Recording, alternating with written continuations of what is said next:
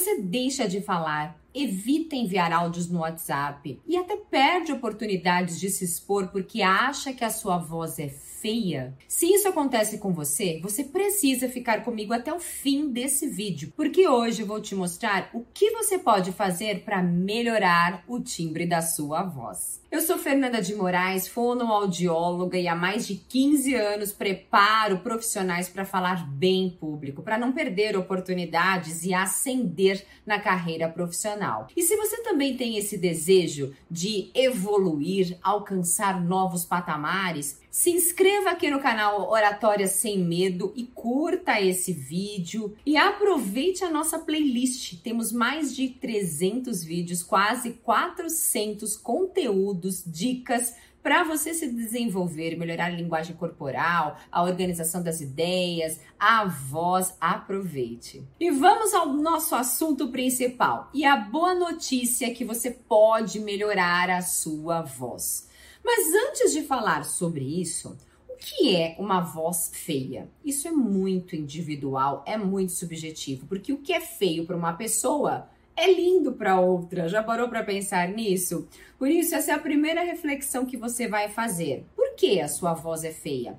Pode ser que você tenha o tom muito fino. Fale sempre com essa voz muito aguda. E isso muitas vezes acaba impedindo que a atenção das pessoas esteja no seu assunto. E aí começa a perceber, nossa, que voz fina que ela tem. Ou pode ser que a sua voz seja muito grave ou pode ser que você fale muito para dentro, não abra muito a boca, não projete a voz. Ou pode ser que você fale forte demais e isso soe agressivo para os outros, ou rápido demais, ou muito devagar. Percebe? Tem uma série de recursos que dão essa impressão da nossa voz. E o que, que é o ideal? Qual é a melhor voz? É aquela que combina com você, que combina com a sua atuação profissional, com os seus valores, seus princípios. Por isso, comece fazendo essa reflexão. E a minha primeira recomendação é a seguinte: grave a sua voz. Fernanda, eu detesto ouvir minha voz gravada, mas eu te respondo o seguinte: como você vai melhorar a voz se você não sabe que você deve melhorar na voz. E para isso, a melhor forma é você gravar e escutar essa gravação.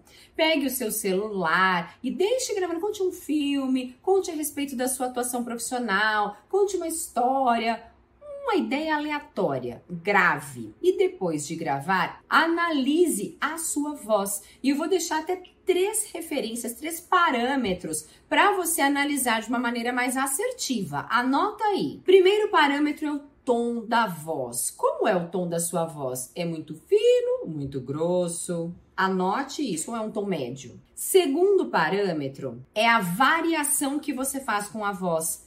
Perceba, você fala sempre no mesmo tom, como se fosse um piano, sempre na mesma nota, ou você varia a sua voz. O que, que é o melhor? Que eu consiga variar, horas falando fino, horas falando mais grave. Essa variação que vai trazer mais expressividade. E terceiro parâmetro, a dicção. Como está a sua dicção? De que maneira você pronuncia as palavras? É fácil entender o que você falou? Ou será que o ouvinte tem que fazer um esforço, prestar muita atenção naquele assunto para entender a mensagem? E a dicção está intimamente relacionada com essa clareza, com essa precisão. Depois de observar esses parâmetros, crie um plano de ação. Quais são os pontos que você pode desenvolver, melhorar? Ah, vamos supor que a minha dicção, Fernanda, é muito fechada, eu pouco abro a boca para falar, as pessoas não entendem muito bem. Capriche nos exercícios de articulação tem uma série de vídeos aqui no canal em que eu falo sobre isso. Vou deixar o link aqui de um vídeo. Depois de gravar a sua voz, criar este plano de ação, vamos a outros recursos que também podem te ajudar a melhorar a voz. E o segundo é fale mais devagar.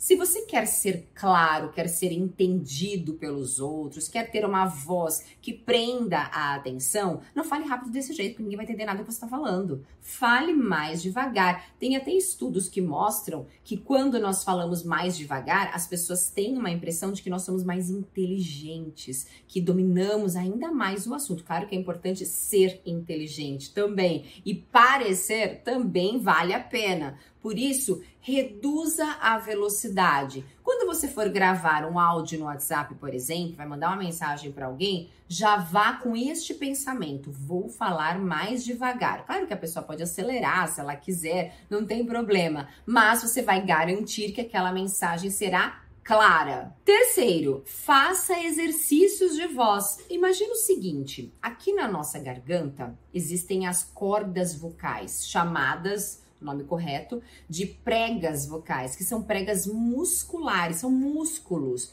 Se eu tenho músculos nessa região, eu preciso exercitar os meus músculos, igual fazer musculação. Ah, eu quero hipertrofiar, quero ficar musculoso, com toda a minha musculatura do braço definida. O que você faz? Musculação, melhor alimentação, tem uma série de outros cuidados e pratica, faz exercícios. A mesma coisa com a voz. Eu preciso trabalhar essa musculatura. E para te ajudar nisso, vamos fazer juntos um exercício, que é o seguinte: você vai falar o som do Z, esticando, prolongando este som, assim.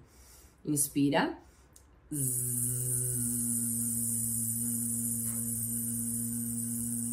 Até acabar o ar. Só que termina com conforto, não vai até aquele finalzinho que vai acabando desse jeito, cara. Não, com conforto. Vamos juntos. Inspire.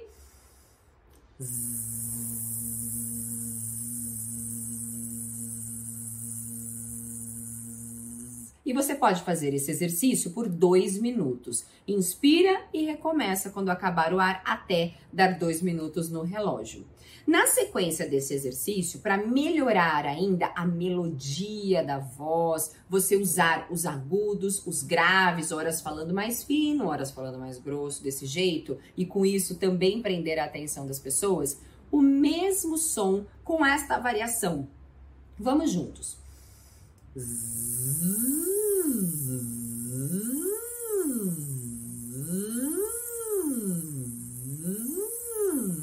Acabou o ar, inspire e recomeça até dar dois minutos no relógio. E quarta orientação que eu tenho para você melhorar a sua voz é tenha hábitos saudáveis com a sua voz. Por exemplo, incluir água.